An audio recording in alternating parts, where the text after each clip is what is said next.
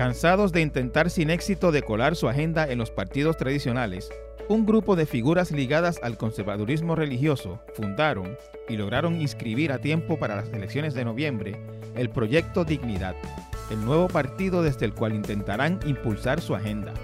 Sobre este nuevo partido, sus ideas y sus aspiraciones, conversamos hoy con el doctor César Vázquez, quien revela en esta conversación que tiene intenciones de ser el candidato a la gobernación de la nueva colectividad.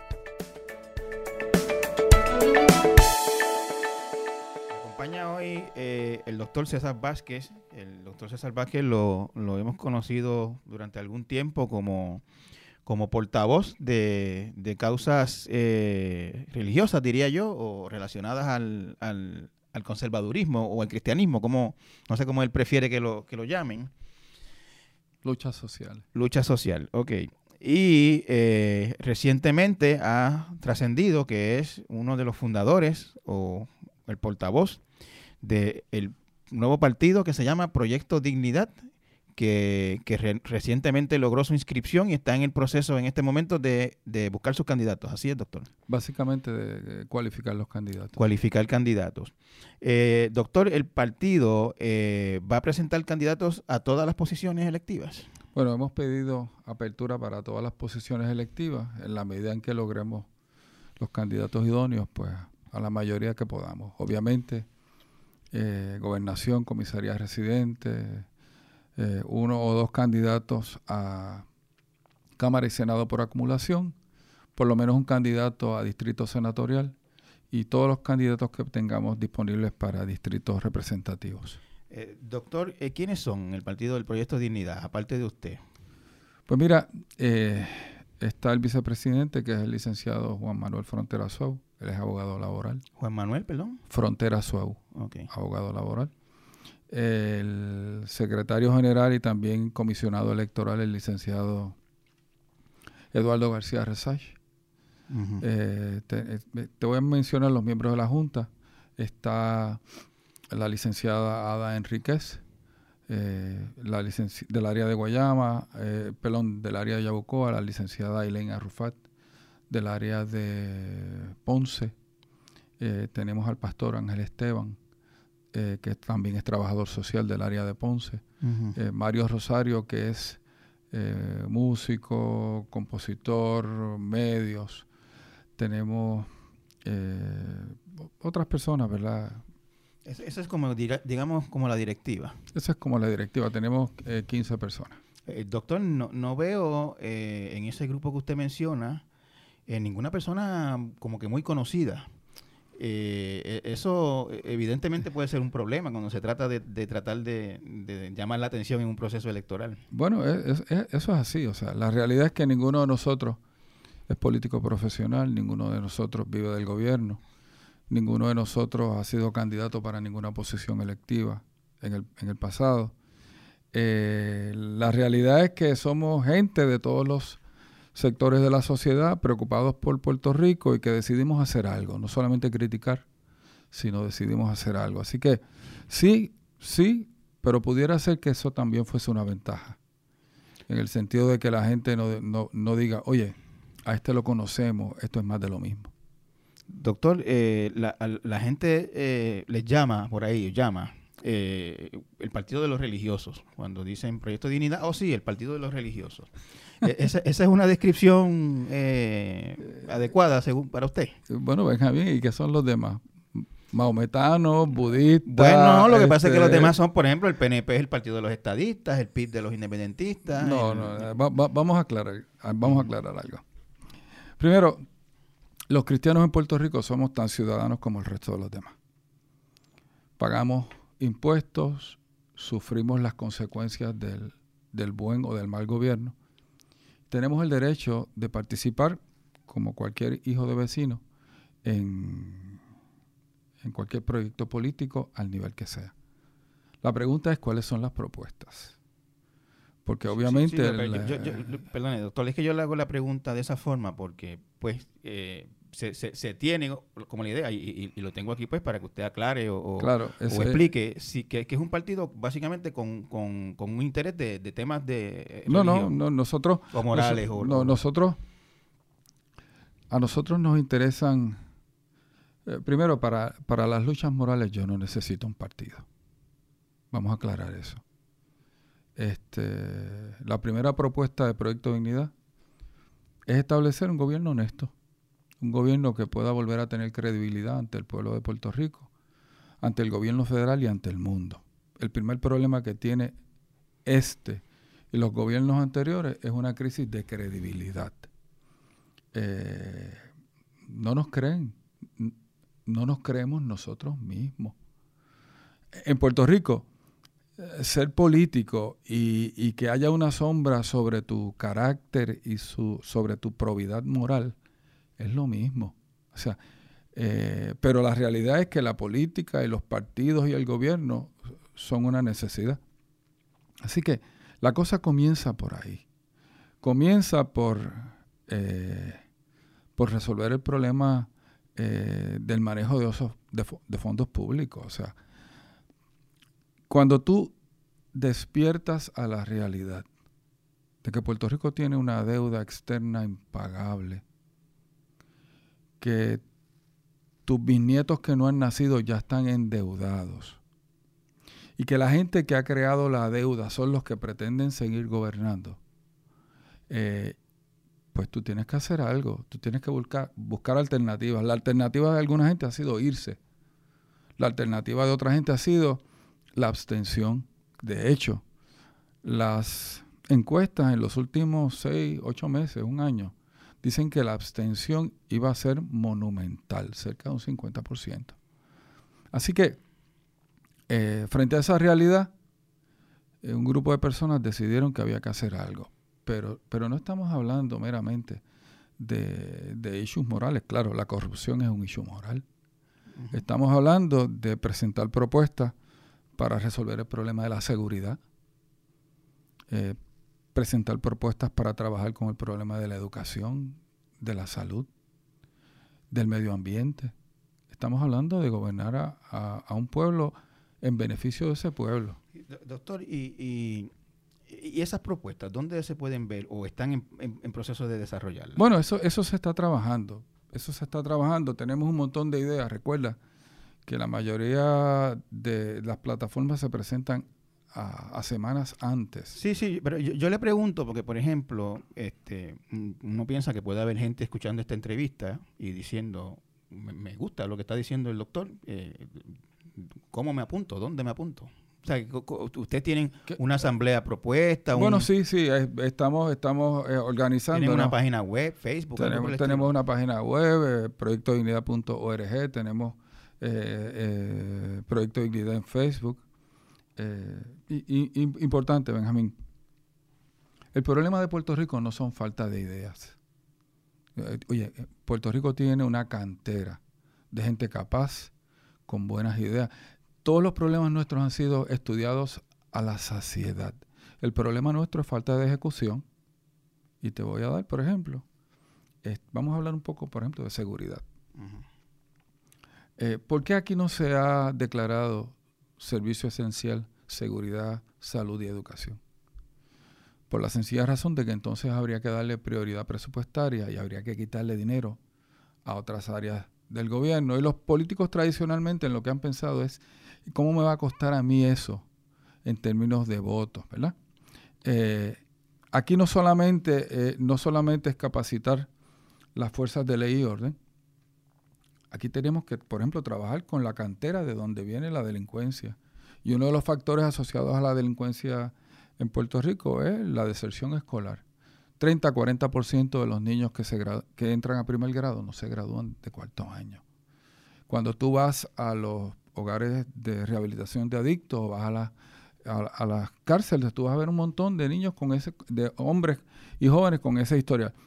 Pero en Puerto Rico, por ejemplo, en las escuelas no tenemos trabajadoras sociales, no tenemos tampoco eh, enfermeras. Eh, nuestro departamento de educación tiene un presupuesto que es mayor del de algunas de las naciones centroamericanas y sin embargo tenemos un problema educativo terrible. Eh, y, y, fíjate, no estoy presentando nada que sea nuevo. Sí, yo, yo, yo le quería eh, eh, agregar a eso, si, si usted me lo permite, que todos los, o sea, todos los estudios o, o, por lo menos la, la, la, creencia general que se tiene es que el problema de la delincuencia tiene mucho que ver con la drogadicción, con la drogodependencia. Eh, y yo le preguntaría cómo usted propone trabajar con ese problema. Bueno, si tú miras, eh, eh, pregúntate, un, un, muchacho de 12, 13 años, 14 años que se sale de la escuela, ¿qué va a hacer? ¿Para dónde va? Bueno, termina, terminan, muchos terminan en el punto. Y la realidad es que la presión social para involucrarse en el uso, en el uso de drogas es, altísimo. Eh,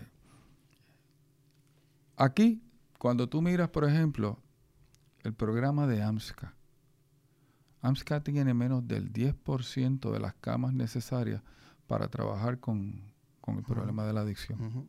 Y los que eh, reciben el medicamento que se llama metadona eh, son una ínfima cantidad de... Eh, ¿Tú has escuchado de vender el buche? También, lo, también sé qué pasa, sí. Ok. Este, así que... Y, hay un, y hay otra, perdóneme, y hay otro medicamento muy bueno para tratar la adicción que se llama la buprenorfina y tengo entendido que el proceso para obtenerlo es sumamente oneroso en términos burocráticos, etcétera, y el adicto tiene que estar curándose todo el tiempo, no puede, no puede estar ocho horas esperando por... No, no, claro, lo que pasa es que en todos los lugares que se ha usado la buprenorfina, eso tiene que estar ligado a unos programas de intervención. Claro. Este, no basta con tú darle el, la buprenorfina, ¿verdad? Este, eh, por ejemplo, nosotros, vete al otro lado. ¿Qué pasa con el individuo que estuvo 20, 30 años en la, en la cárcel? Tiene enfermedad mental que nunca se trató, tiene una adicción que nunca se trató, no tiene destreza de estudio y trabajo y sale a la calle. ¿Qué le espera? Eh, bueno, si no tiene deseo de volver a la cárcel, le espera, en cualquier caso, le espera una vida muy difícil. Le espera una, vida, una vida muy difícil. Se supone, se supone que nosotros tengamos un, sistema carcelario que vaya dirigido a la rehabilitación, pero eso es letra muerta.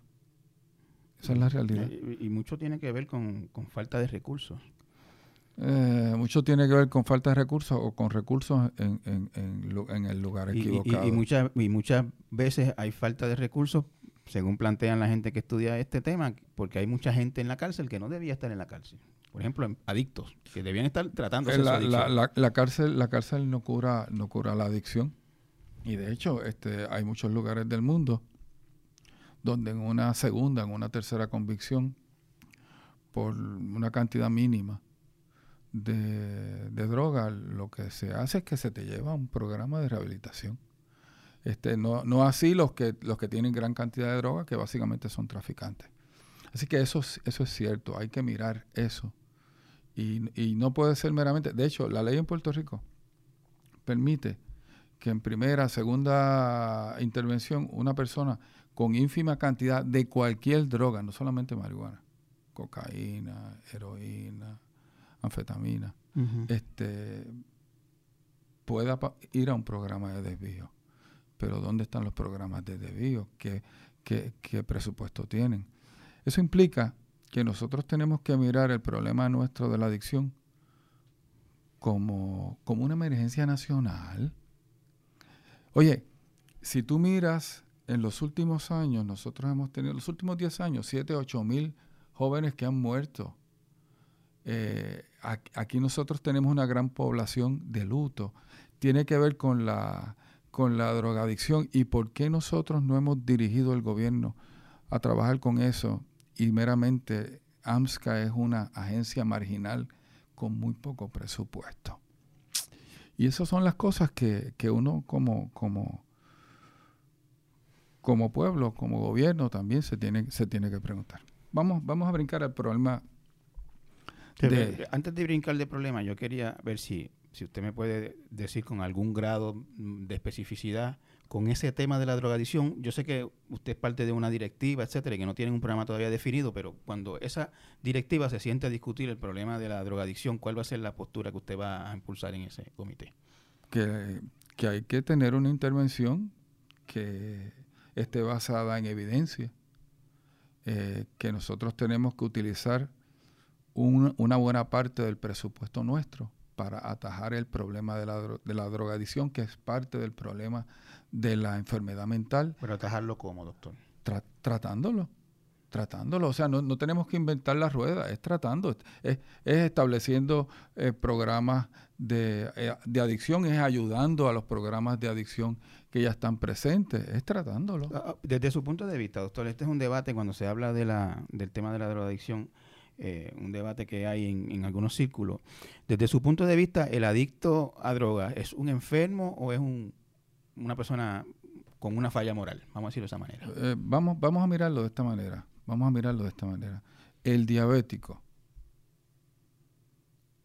es un enfermo y no hablemos de moralidad, hablemos, pero tiene un componente conductual.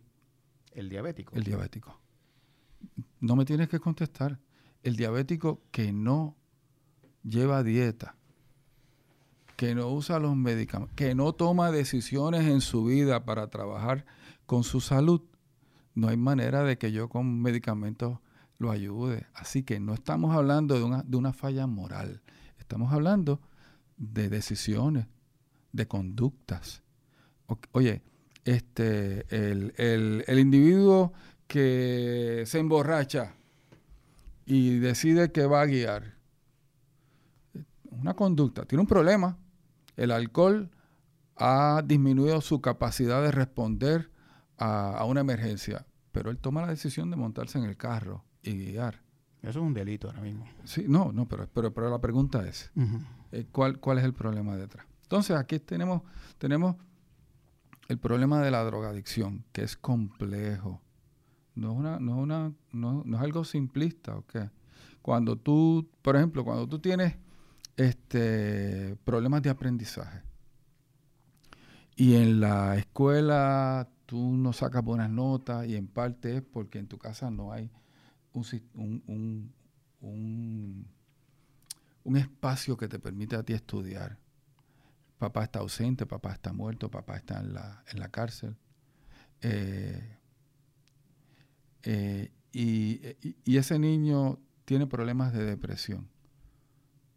Oye, no hay que ser un genio para saber que ahí están los factores de riesgo para empezar a utilizar droga. Este, y entonces, eh, parte del problema que nosotros hemos tenido, Benjamín, en Puerto Rico, es que eh, demonizamos al que tiene una opinión diferente y nunca se da la oportunidad para que la gente dialogue y discuta los asuntos a profundidad. Tú, tienes que tener una evaluación completa, amplia de los problemas. En, medicina nunca hay una solución. yo, le, yo, le pregunto, este, el tema del si el adicto es un enfermo o una persona con una falla moral y de lo que entiendo de su, de su respuesta, es que hay, hay un poco de las dos. Hay un poco, y, vamos a hablar de que el problema no es, no, no, es tanto de falla moral, es un, asunto de malas decisiones. Es un asunto de, de, influencias negativas.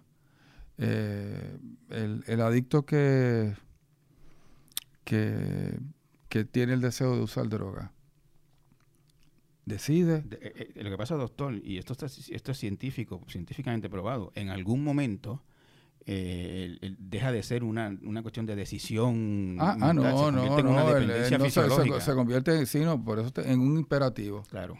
Pero hay gente que tiene ese imperativo y se para en una en, en una esquina y pide. Hay gente que tiene ese imperativo y mira algo que esté medio suelto y roba. Hay gente que tiene ese imperativo y se mete en una casa y mata. La pregunta es, ¿fue la droga o fue la decisión de la persona? Tiene que ver con el carácter, tiene que ver con...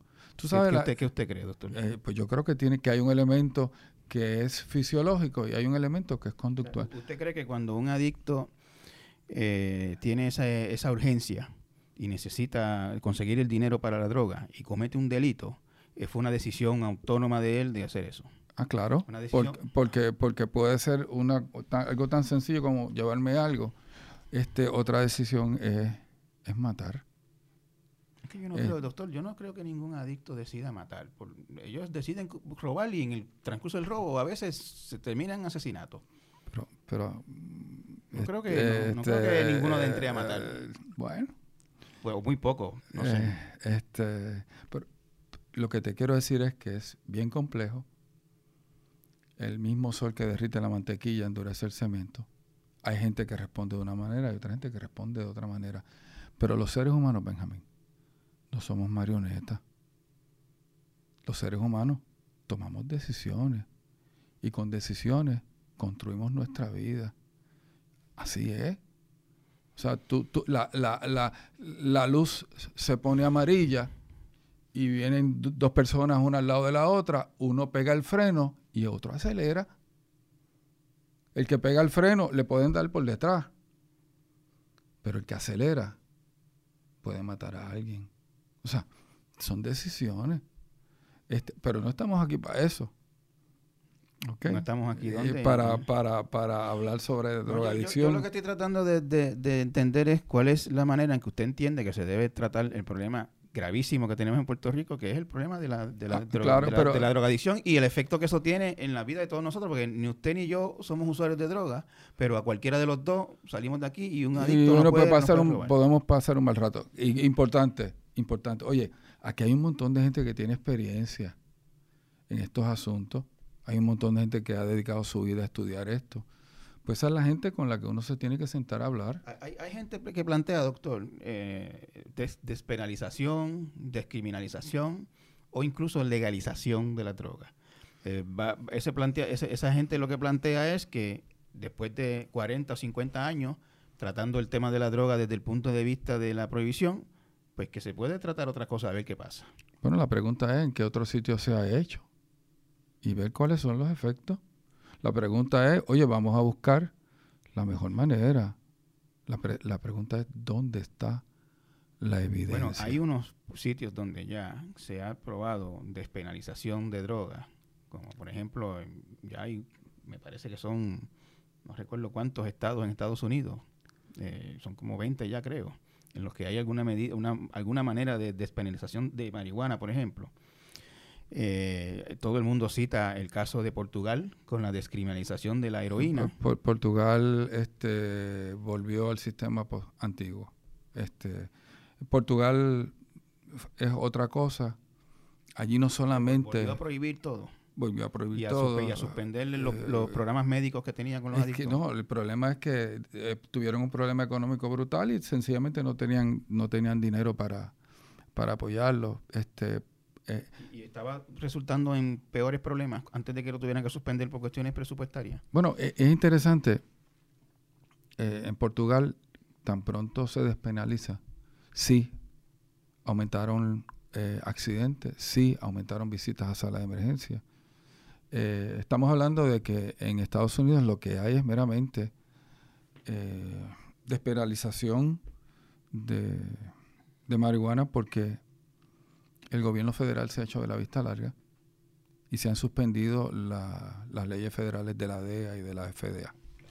Pero, pero sí te puedo... Lo cual, lo, cual, envía un mensaje también. Sí, no, pero obviamente eso viene desde la, era, desde la era de Obama y los otros presidentes lo han mantenido.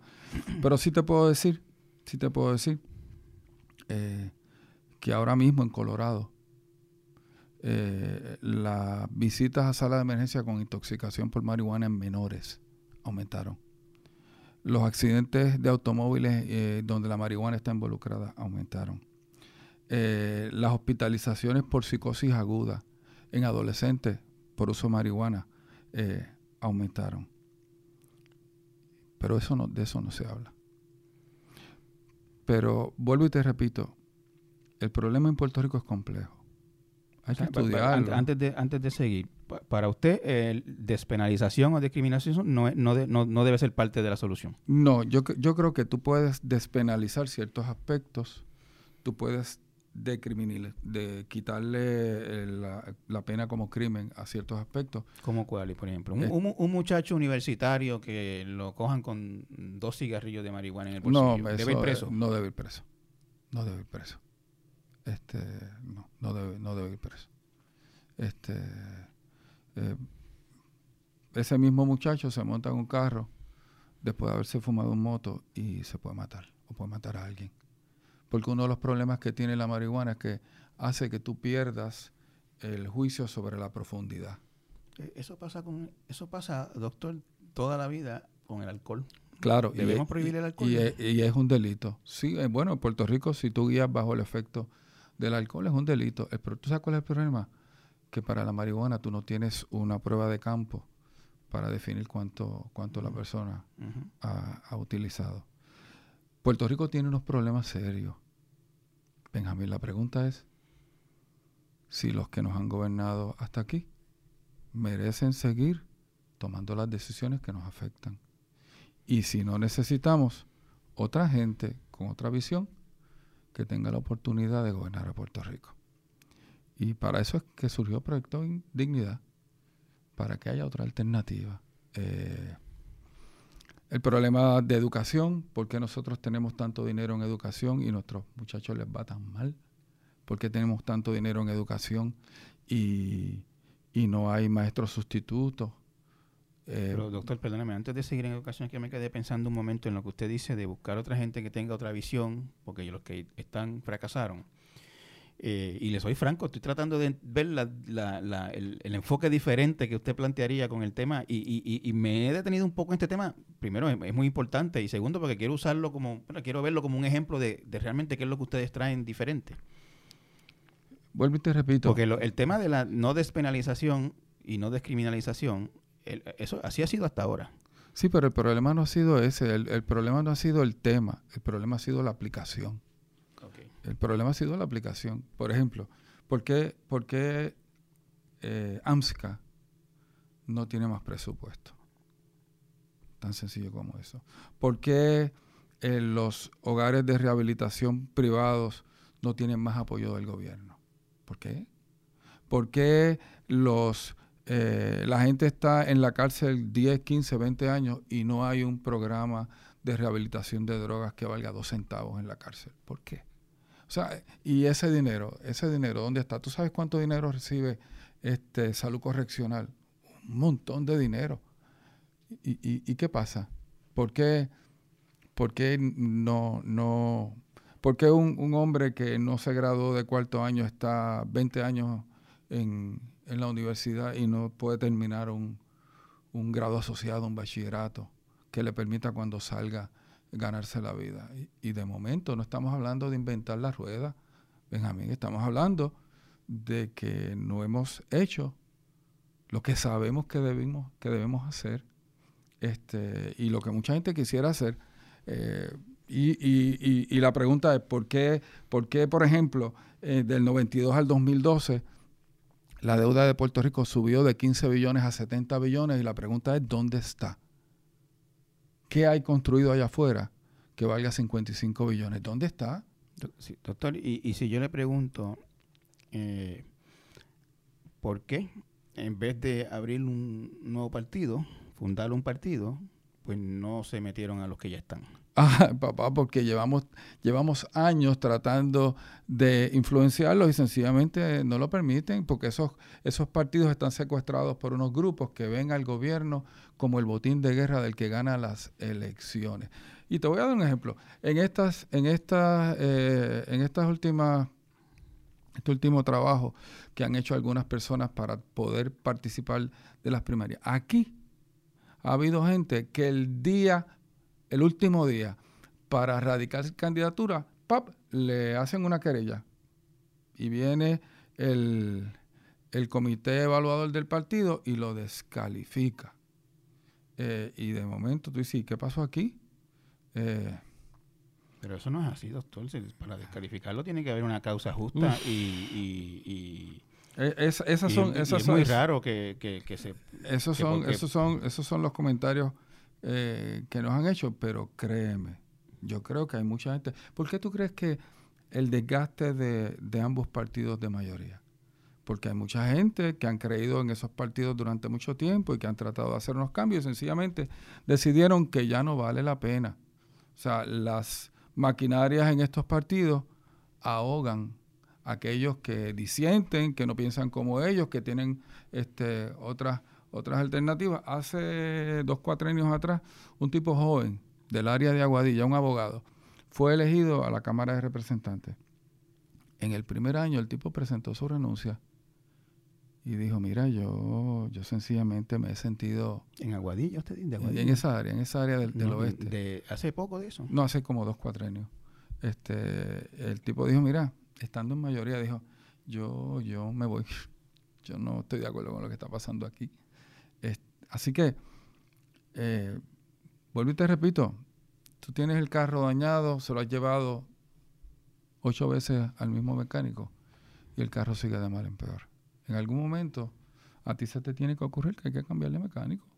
Y yo creo que hay mucha gente allá afuera que ha decidido no darle de nuevo la oportunidad a los partidos que nos han gobernado. Y, y, y, digamos, y, digamos eh, hay, hay dos partidos ahora mismo inscritos que nunca han estado en el gobierno.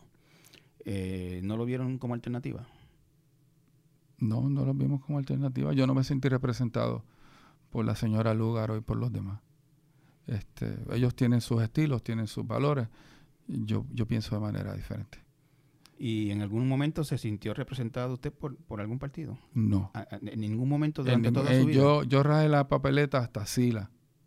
De allá para acá empecé a votar este, mixto y de momento me di cuenta que no importa cómo votara ¿Y Puerto Rico hasta Sila con qué partido? Ah, con los Colorados. Usted es popular. Con los Colorados. ¿Qué es eso? Pues, papá, este, mis padres fueron populares toda la vida. Este, mi mamá es de un campo de San Sebastián. Ella hablaba de cuando Muñoz le puso este eh, zapatos a, a, los muchachos, me hablaba de los niños con las barrigas infladas.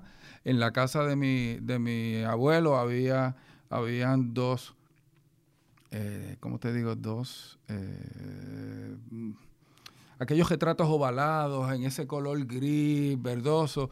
Una era del abuelo y de la abuela y otro era de Muñoz y de Kennedy. O sea, eh, y, llega un momento en que en vez de esa acción eh, refleja, de momento tú empiezas a darte cuenta de que hay algo que no está bien en, en el gobierno y de momento te das cuenta de que, de que la única manera es ver si, si unos se neutralizan unos a otros y llega el momento en que te das cuenta de que no hace, no hace diferencia. ¿Y en algún momento eh, participó más allá de votar en comité? O nunca. Nunca. Nunca. Nunca, fui... Eh, ni donante, ni, ni donante, ni, eh, ni miraba mal que el que me pedía chavos para política. Nunca fui donante, nunca participé en ninguna discusión ni en ningún organismo, ni en ninguna reunión. Pero usted me dijo una frase hace un ratito que yo lo encontré clave y, y, me dice que ustedes han tratado de influir a los partidos. Claro, eh, eh, pues hemos, hemos ido a...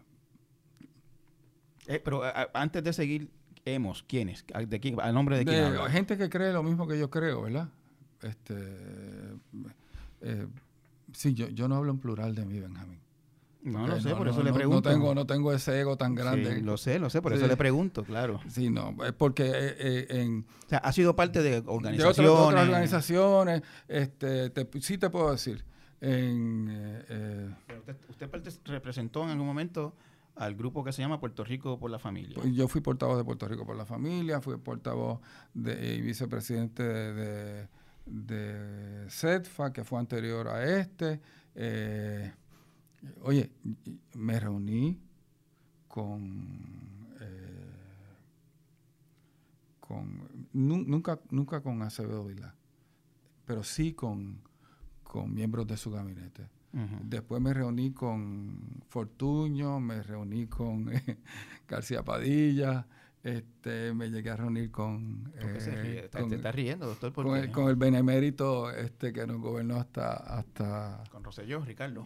sí, este, sí pues, me, río porque después de la marcha del, del, 2015, que llevamos un montón de gente al sur del Capitolio, eh, yo fui a una reunión pedida por él con Ricardo. No, con García Padilla. Con García Padilla. Con García Padilla. Y llegó el momento en que yo me sentí insultado en mi intelecto por sus comentarios, me levanté y me fui.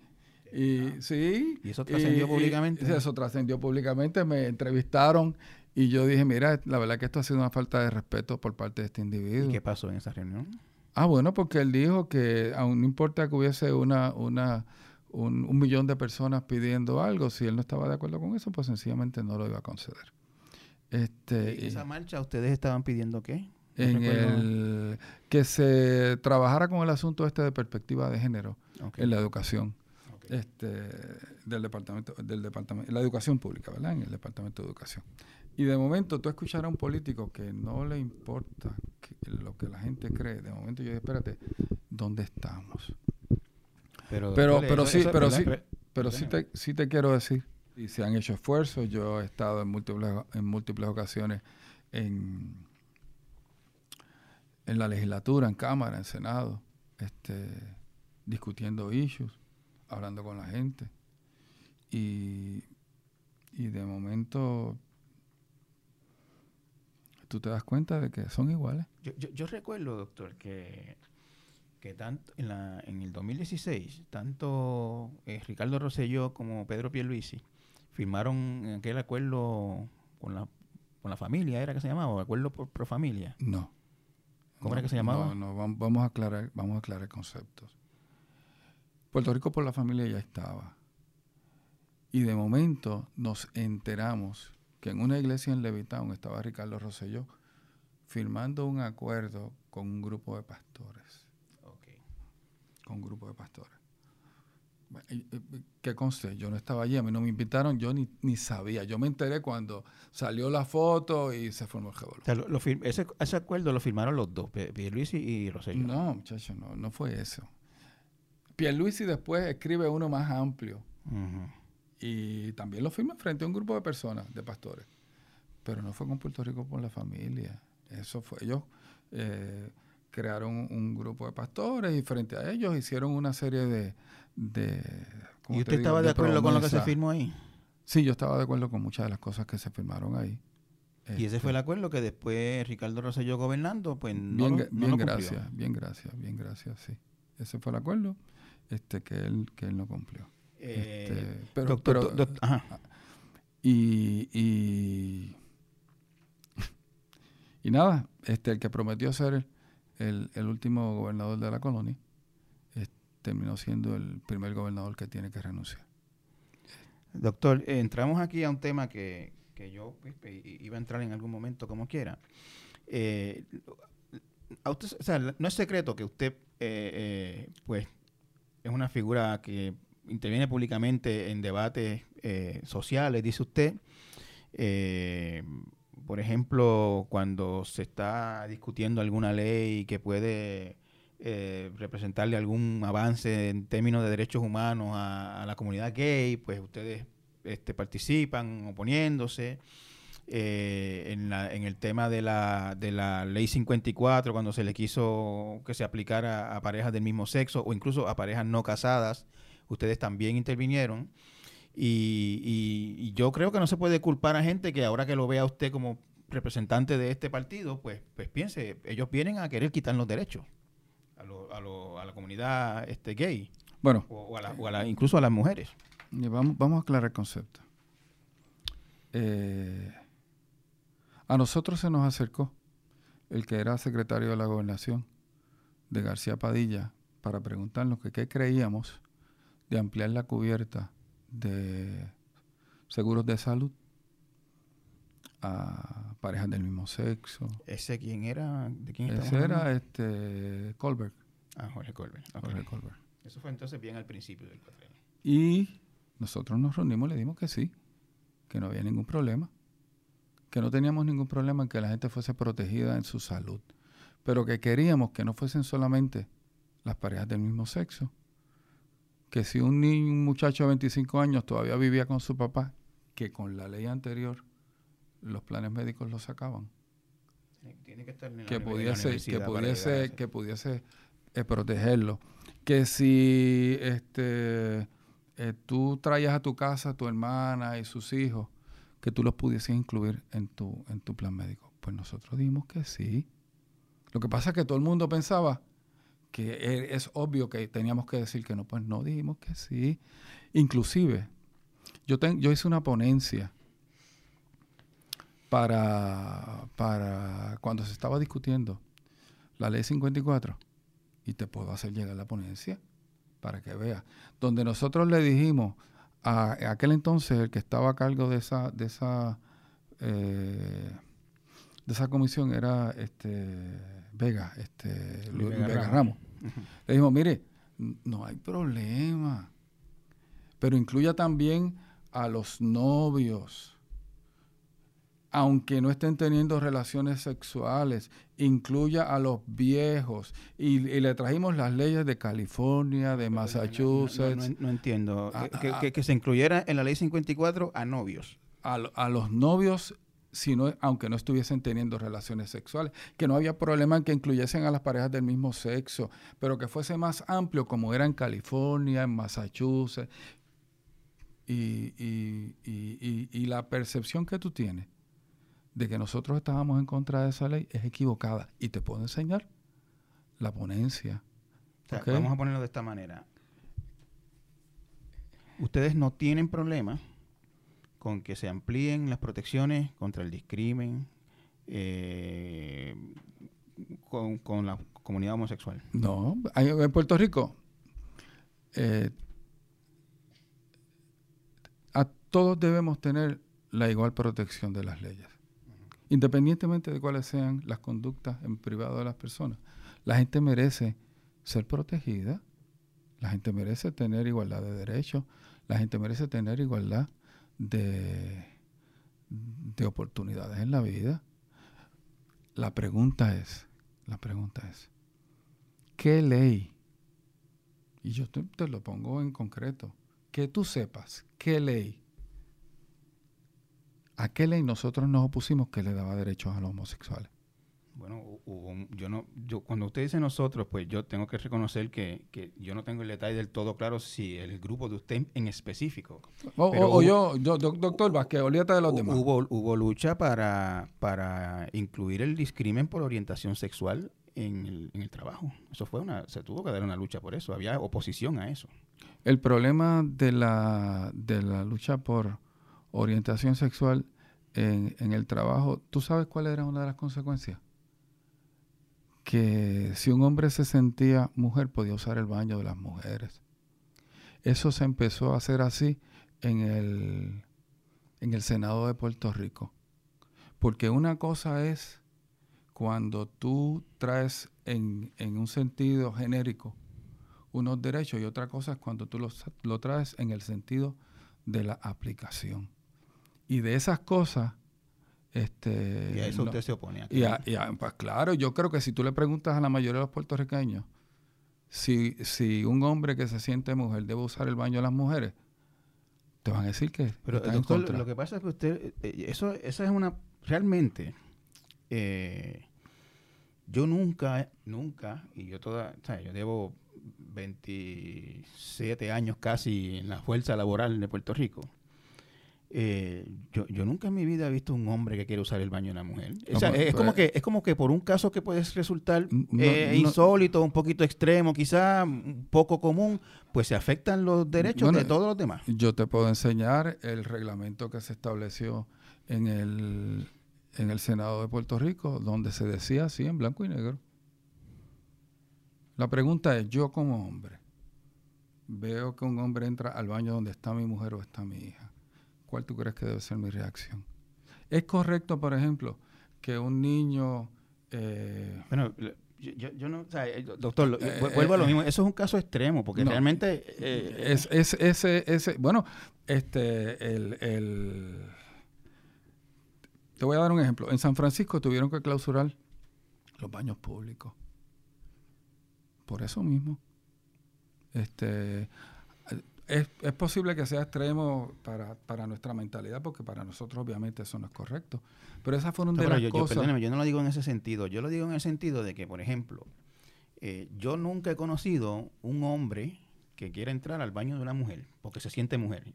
eso yo nunca lo he conocido. Ahora, yo he, perdóneme, yo he conocido muchísimos hombres, hombres y mujeres que se identifican como homosexuales. Ah, claro. y, en algún momento eh, son una minoría y en algún momento eh, necesitaron la protección que tienen otras minorías porque eran objeto de discrimen, de burla y de otro tipo de, actuaciones así. El, eh, importante, Benjamín, una cosa es identidad de género y, otra cosa es orientación sexual. los, los hombres homosexuales van a usar el baño de los hombres. Eso, eso, eso, nunca ha habido problema con eso. Eh, pero sí te quiero decir, sí te quiero decir que la discusión sobre esos temas básicamente fue a un nivel bien superficial y se demonizó a la gente que no pensaba de la misma manera. Eh, y, volvemos a lo mismo. El doctor César Vázquez se opone a una ley que incluya la orientación sexual como una causa de discriminación en el empleo.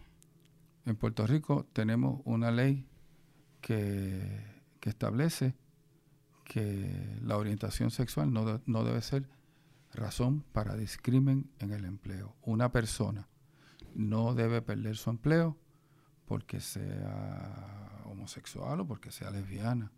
O sea, en Puerto Rico tú no le puedes preguntar a una persona con quién se acuesta para darle o para negar, para darle o para negarle empleo. Eso es ilegal.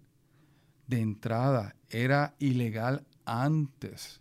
Siempre, o sea, eso es, eh, en Puerto Rico tú no le puedes preguntar a una persona si es, si es católico, si es evangélico, si cree o no cree para darle empleo.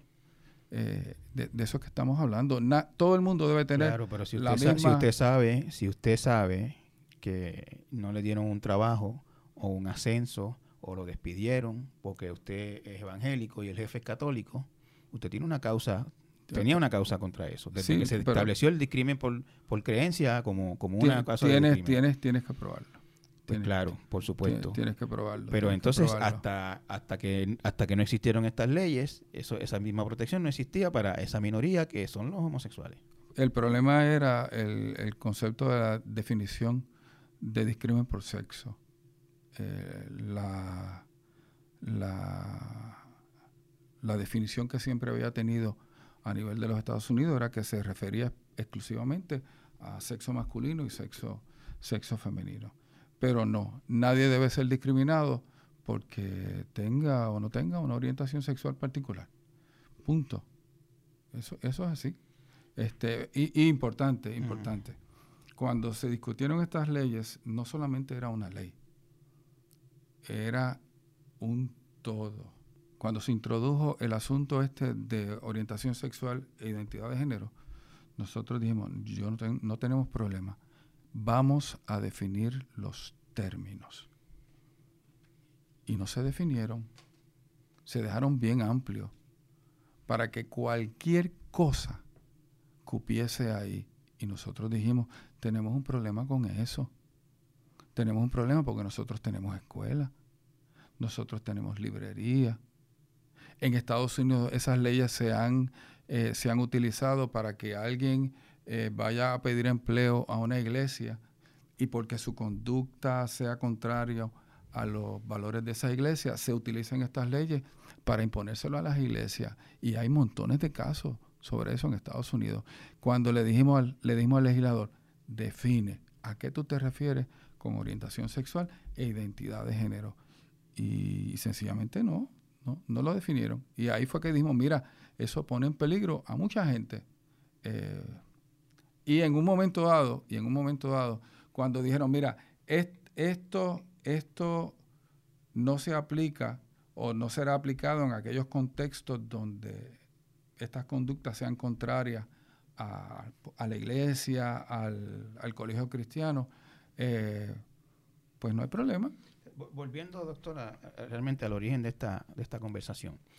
En el gobierno de Proyecto Dignidad, eh, usted no habrá discrimen contra las personas homosexuales. No habrá discrimen contra las personas homosexuales. En mi práctica como médico, yo atiendo homosexuales, atiendo lesbianas. En mi práctica como médico, yo refiero pacientes míos a compañeros que yo sé que tienen esa eh, preferencia sexual en mi práctica como médico, todo el que entra por mi oficina con un problema de salud se trata con la misma dignidad y el mismo, la misma deferencia y el mismo cuidado. ¿Le ha llegado alguien a su oficina que, que le dice, eh, yo me siento mujer y quiero usar el baño de mujeres? Ah, no, no me lo van a decir. Venga a mí, no me lo van a decir. no se lo dicen a usted, se lo dicen a, la, a, secretaria. Pero me ha llegado, me ha llegado eh, esto que parece ser una mujer y de momento tiene una, manzana de Adán enorme. Yo sé que es un hombre, este, y yo lo trato con el mismo respeto que trato a todo el mundo. Eh, doctor, otro tema controversial eh, con el que llevamos un tiempo batallando en Puerto Rico es con este eh, propuesta de establecer una educación con, perspectiva de género. Eh, ustedes se han opuesto a eso. Eh, y supongo entonces que el gobierno de Proyecto Dignidad se opondrá a eso. Nos oponemos a, la, a la enseñanza perspectiva de género. Nosotros creemos que el hombre y la mujer son iguales en dignidad, deben ser iguales en derechos, deben, deben tener las mismas oportunidades. De hecho, la ley 108, creo que es del 2006, lo que autoriza es la enseñanza de equidad de género. Y en la discusión de esa ley, la que entonces era este, procuradora de las mujeres, trajo el concepto. ¿Quién, es esa? Eh, creo que la, la licenciada Fernosa. Eso hace mucho tiempo. Esto se ha discutido muchas veces después de eso. sí, pero, pero esa ley no se ha cambiado. Esa es la ley que como no ha, no ha sido cambiada, es la ley que... Esa es la ley que, García Padilla eh, impulsó y, Ricardo Rosselló quitó. No, no, no, no, no, no, no. No, porque la ley, la ley, la ley 108, creo que es del 2006, ninguno de los dos estaba presente. Sí, pero quiero decir que estaba, estaba la, estaba puesta, estaba la ley y no se aplicaba. Y en el Departamento de Educación de cuando García Padilla era gobernador, se empezó a establecer el currículo de perspectiva de género y cuando llegó Ricardo Rosselló por una orden de la secretaria Kelleher, se eliminó. Claro, lo que pasa es que la ley no habla de perspectiva de género. De hecho, en la discusión de la ley se establece taxativamente que no se va a enseñar perspectiva de género. Así que el acto de García Padilla era contrario a la ley. Punto. Perspectiva de género es una ideología, una ideología que dice que no existe diferencia fundamental entre el hombre y la mujer. Dos. ¿Y eso usted cree que no es correcto? Ah, yo creo que yo creo que es obvio que no es correcto, nos da en la cara que no es correcto. Claro que existe una diferencia fundamental. Aparte de la fisiológica, ¿cuál es? Bueno, yo te puedo decir una sencillita. Los hombres tienen enfermedad coronariana 10 años antes que las mujeres. Eh, los niños recién nacidos responden a unos estímulos si son hembras de una manera y si son varones de otra. Este, eh, cuando tú miras, eh, por ejemplo, la conducta delictiva, los hombres tienen más, más, más conducta delictiva que las mujeres. ¿Te puede decir eso mismo de diferentes tipos de varón o diferentes tipos de hembra? Eh, las niñas este, con el pelo, las niñas de raza blanca, pues eh, desarrollan tal cosa un 10 años antes que las niñas de raza negra. Sí, pero la pregunta, la pregunta es, ¿el hombre y la mujer eh, son iguales? Lo que quiero decir es que si el hombre... el hombre y la mujer son iguales y la, la contestación es que no. Este, y las culturas se han movido en esa dirección toda la historia. La otra enseñanza de perspectiva de género que no existen conductas sexuales normales ni naturales porque todas son aprendidas. Eso es ideología. La tercera idea de perspectiva de género, que uno puede construir su propia sexualidad. esto es, esto, yo sé que en esta entrevista no vamos a, resolver este asunto y yo solamente mi, mi función aquí es hacer que usted hable y la gente entienda lo que usted cree. Este, pero cuando usted me dice que las conductas sexuales eh, son naturales, o no son aprendidas, o, al revés. ¿Qué fue lo que usted me quiso decir? Perspectiva de, género enseña que no existen conductas sexuales naturales, sino que todas son aprendidas. Por lo tanto, todas las conductas sexuales tienen el mismo valor. Oye, hay gente que cree eso. Yo creo que la mayoría de los puertorriqueños no creemos eso. Tercero, la mayoría de los puertorriqueños nos equivocamos muchas veces en muchas cosas. Bueno, sí, pero estamos en una democracia, ¿verdad? Este, si con ese argumento cualquier cosa cabe. Este, bueno, hay cosas eh, que no se puede, desde mi punto de eh, vista, ben- hay ben- cosas que no ben- se pueden dejar al, al, al, al, Benjamín. al albedrío de la mayoría. Benjamín, tú, yo y los que estamos aquí existimos porque un día un hombre funcionó como hombre y una mujer como mujer. O sea, estamos hablando, cuando yo estudiaba sexualidad, a mí me dijeron que esto es el sistema reproductivo, que la vida dependía de eso, de una célula masculina y de una célula femenina. De eso que estamos hablando. Ah, que los seres humanos podemos tener otras conductas, no hay problema. Doctor, ¿y, y qué, ¿y qué problema puede haber si se le enseña a un niño a los 7, 8 años que los niños empiezan en la escuela, ya pasaron de aprender a leer y escribir y ya están aprendiendo otras cositas? eh, que si un compañerito de él pues tiene inclinaciones hacia el mismo sexo, eh, hay que enseñarle que eso es malo. No, hay que enseñarle que hay que respetarlo. Tú, tú sabes que los niños que se inclinan hacia el mismo sexo en la adolescencia tienen mayor incidencia de intentos suicidas. Tú sabes que tienen mayor riesgo de enfermarse por enfermedades venéreas. Interesantemente, eso no solamente es así en Puerto Rico, eso es así inclusive en los países nórdicos, donde se ve la homo- la homosexualidad como normal. Pero no es normal, Benjamín. La homosexualidad no, es normal. no es normal, por una sencilla razón. La, la sexualidad del hombre está hecha para la sexualidad de la mujer. O sea, eso es anatomía, fisiología básica. Doctor, usted sabe que yo le puedo dar aquí unos cuantos ejemplos de cuestiones que no parecían de la anatomía del hombre o de la mujer y que se hacen no sexuales, maneras en que el hombre a- se adapta a diferentes circunstancias y la mujer. Ah, sí, eso es así, pero, pero ¿sabes qué?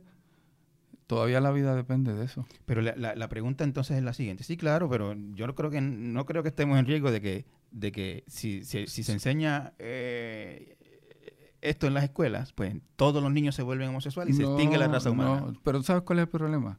El problema es que eh, eh, cuando tú le enseñas a un niño que eso es correcto eh, y se le acerca a otro niño, pues yo entiendo que hay, hay unos peligros porque no es lo mismo, no es lo mismo la conducta heterosexual usted que la conducta usted me, usted homosexual. me dice que si, a, que si a usted, o a mí, vamos a ponerme a mí de ejemplo, no a usted, si a mí me hubiesen enseñado en tercer grado que la homosexualidad es normal, pues a lo mejor yo me hubiese dado con experimental por ahí. Yo, yo no sé, yo no sé, yo sí te puedo decir, yo sí te puedo decir que cuando yo conocí a esta persona, que tuvo un acercamiento de un adolescente cuando él era un niño y que de momento cuando va con esa confusión porque se sintió que la cosa no era correcta donde su padre, su padre le dijo, mira, eso, eso no está bien.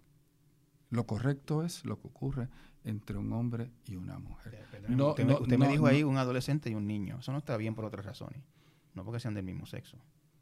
Ah, no, no. Y, y, y aunque sean de, de sexos diferentes, pero en este, en este, en este asunto en particular tenía que ver con, con, con homosexualismo, pero no hubiese hecho diferencia si hubiese sido otro niño de la misma edad. también corríamos en, el peligro. En, resumen, en las escuelas del proyecto, del gobierno del proyecto Dignidad, se le va a decir a los niños la homosexualidad es anormal. No, está no, no, no, no. Se, va, se le va a enseñar a los niños. Esta es la, la eh, esto es eh, la razón de ser de la sexualidad. Este, esta es el asunto reproductivo. Se le va a enseñar a los niños que una conducta de alto riesgo es involucrarse en relaciones sexuales prematuras, las que sean. Se les va a hablar, mira, este, hay gente que tiene estas conductas, hay gente que tiene estas conductas, pero no le vamos a decir que son buenas. Eh, y, créeme, créeme, los niños eh, se exponen a muchas cosas eh, en la calle. Pero sí te puedo decir, Benjamín, Uh -huh. que una de las destrezas más importantes en la vida que uno tiene es el manejar su propia sexualidad. Y todo depende de lo que tú pienses, de lo que tú pienses que es correcto, de lo que tú pienses que no es correcto. Eh, y, y, yo creo que la mayoría de los puertorriqueños creen y quieren que sus hijos sean, que sus varones sean varones y que sus hembras sean hembras. ¿Y sabes qué? ¿Y cuando, si y no lo, si no lo creen, si no lo creen, esa gente va a votar en contra mí. ¿Y cuando no pasa, doctor? Cuando el papá ve que el niño pues le gustan las niñas, perdón, le gustan los otros niños. Pues lo seguirá amando y lo ayudará y lo protegerá y trabajará con esa realidad, como cuando trabajamos con otras realidades también, como cuando tú ves que tu hijo este, no quiere estudiar, cuando tú ves que tu hijo se, se forma, se pone violento y, es un bully, cuando tú ves que tu hijo empieza a utilizar este, sustancias. Eh. Doctor, pero usted me, usted me lo plantea como, como lo, lo, lo, hace analogías como de conductas negativas, pues, bully, dejar la escuela, porque por ejemplo, digamos, este, qué sé yo, a mí no me gusta que mi hijo, este, qué sé yo, haya querido jugar baloncesto en vez de béisbol. Eh, es que una, ahí, no hay, ahí, no hay ninguna, ninguna, ningún issue, o sea, este, si yo soy deportista, pero mi hijo quiere ser músico, bueno, pues tiene, tiene, tiene la libertad. Este, no, no, lo pone. Eh, si, el, hijo quiere, si el hijo es homosexual, eh, eh, eso para usted es un problema. Eso para, eso para mí es un problema. Y yo te puedo decir que para la mayoría de los puertorriqueños también. la, pregunta es, la pregunta es, ¿estas conductas son correctas o no son correctas? Eso es un hecho filosófico, ideológico. Y hay un montón de gente en Puerto Rico que entienden que el gobierno no tiene el derecho de imponerle a, los padres o a los abuelos eh, su versión particular. Si un padre entiende que esa conducta es correcta, porque se la enseña a los hijos, no hay problema. Pero, pero, pero créeme, créeme, por eso fue por eso fue que nosotros metimos un montón de gente en dos ocasiones frente al Capitolio de los Estados Unidos, de, Puerto Rico. O sea, y tú estás hablando de eso. En Puerto Rico tenemos una, una, una lucha ideológica sobre unas conductas. La pregunta es, si alguien está a favor de esa conducta, ¿tiene el derecho de gobernar? Y si está en contra, ¿no tiene el derecho de gobernar?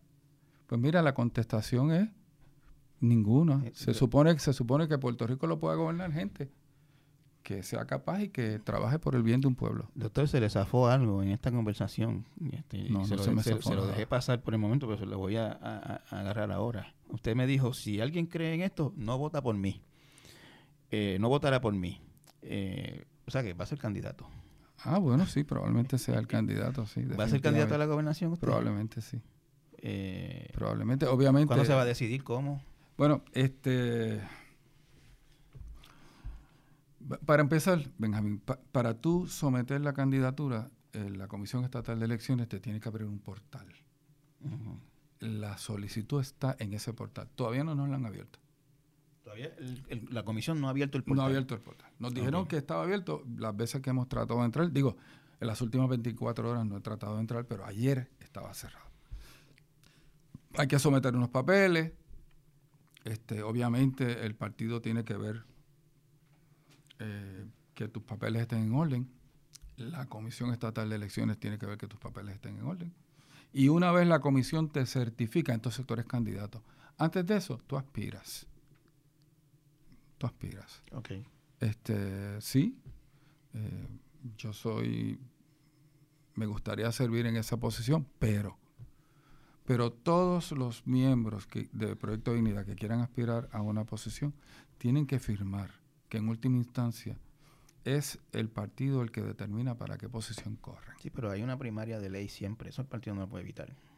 Ah, bueno, sí. La gente, tiene, la gente tiene derecho a la primaria de esa de junio, haga lo que haga el partido. Eso, bueno, acuérdate, tiene tiene derecho si, si somete los papeles y pide primaria. Claro, claro, quiero decir, tiene, obviamente tiene que cumplir unos requisitos, pero ningún ningún eh, partido tiene puede internamente resolver esto definitivamente. Pues. No, no, siempre siempre hay un proceso un debido proceso de ley y y, hasta ahora que usted sepa, eh, ¿alguien más está interesado en esa candidatura a la gobernación? Sí, está interesado, no me lo ha dicho. No, no se lo ha dicho. Eh, doctor, bien rapidito, y no me gusta cerrar una entrevista con, partidos políticos sin hablar de este tema, porque es súper importante, como todo lo que hemos hablado aquí, eh, de estatus. ¿Qué ustedes, qué ustedes, ¿Cuál es la postura de ustedes sobre estatus? Pues yo, yo creo que el estatus hay que resolverlo. Un estatus donde nosotros no podamos tomar decisiones significativa sobre lo que nos afecta, no es digno.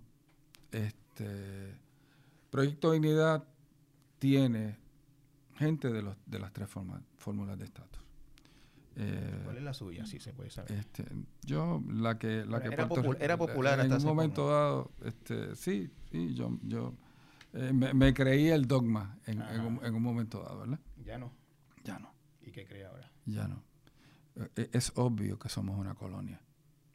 Es obvio que en Puerto Rico mandan, mandan otras. Con un sistema donde nosotros podamos participar eh, en, la, en las decisiones que nos afectan, ya sea independencia, ya sea libre asociación, ya sea estadidad, este, que nosotros participamos en las decisiones que nos afectan. Eso es lo que el pueblo de Puerto Rico decida.